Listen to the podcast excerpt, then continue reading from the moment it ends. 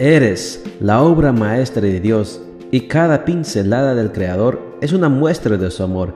Presentamos la lectura devocional para damas, Pinceladas del Amor Divino, escrito por Erna Alvarado Poblete en la voz de Ruth Vargas desde Estados Unidos para todo el mundo de habla hispana. Muy buenos días querida amiga.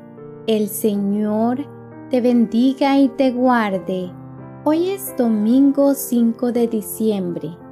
El título de la matutina para hoy es Gratitud, fuente de bienestar.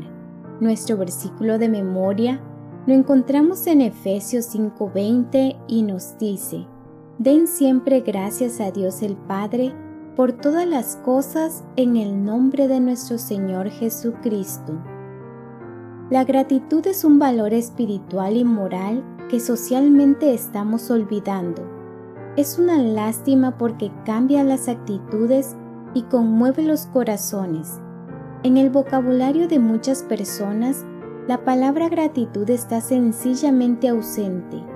Han olvidado decir gracias y hace años o décadas que nadie les da las gracias a ellos. Esto es como vivir en un secarral. Los beneficios de practicar diariamente la gratitud son muchos y muy buenos. Estudios psicológicos destacan los siguientes. La gratitud provee bienestar físico, la gratitud nos ayuda a combatir las emociones negativas. La gratitud es una actitud que nos acerca a Dios y los unos a los otros. Jesús fue un hombre agradecido. En su ministerio terrenal hubo momentos en que mostró esa gratitud que abundaba en su corazón, gratitud sobre todo hacia el Padre Celestial. Veamos algunos de esos pasajes. Tomó en sus manos los siete panes y los pescados y habiendo dado gracias a Dios, los partió y los dio a sus discípulos. Mateo 15:36. Quitaron la piedra y Jesús mirando al cielo dijo, Padre, te doy gracias porque me has escuchado. Juan 11:41. Tomó en sus manos una copa y habiendo dado gracias a Dios, se la pasó a ellos diciendo, Beban todos ustedes de esa copa. Mateo 26, 27. Una sola palabra. Gracias. ¿Qué te parece si la cultivamos como hábito? Decir gracias produce contentamiento, lo que mueve los neurotransmisores del placer y hace experimentar una sensación de satisfacción y plenitud. De esta forma, al enfrentar situaciones estresantes, traumáticas y adversas, lo hacemos con más fortaleza. Aunque parezca una declaración imposible de cumplir, la exhortación del apóstol Pablo encierra una verdad esencial.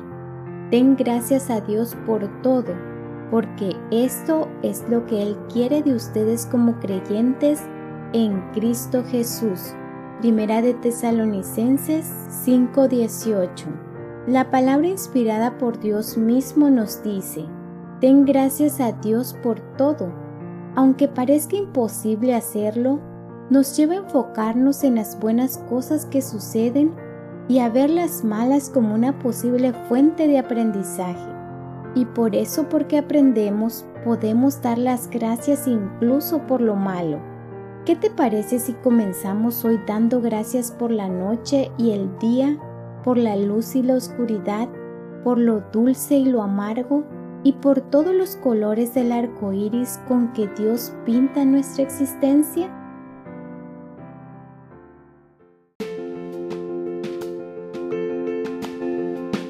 Les esperamos el día de mañana para seguir nutriéndonos espiritualmente. Bendecido día.